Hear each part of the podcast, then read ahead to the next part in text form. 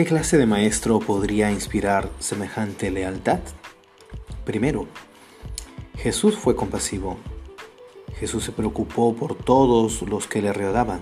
La santa palabra de Dios dice, y salió Jesús y vio una gran multitud, y tuvo compasión de ellos porque eran como ovejas que no tenían pastor, y comenzó a enseñarles muchas cosas. Marcos 6:34. Él tenía un profundo amor por el afligido y por el necesitado. Él sanó enfermedades y resucitó a los muertos, visitó a los pecadores y animó a los marginados. De hecho, sus enseñanzas y sus actos de amor fueron inseparables. Segundo, Jesús fue innovador. Este punto lo veremos más adelante en la próxima grabación.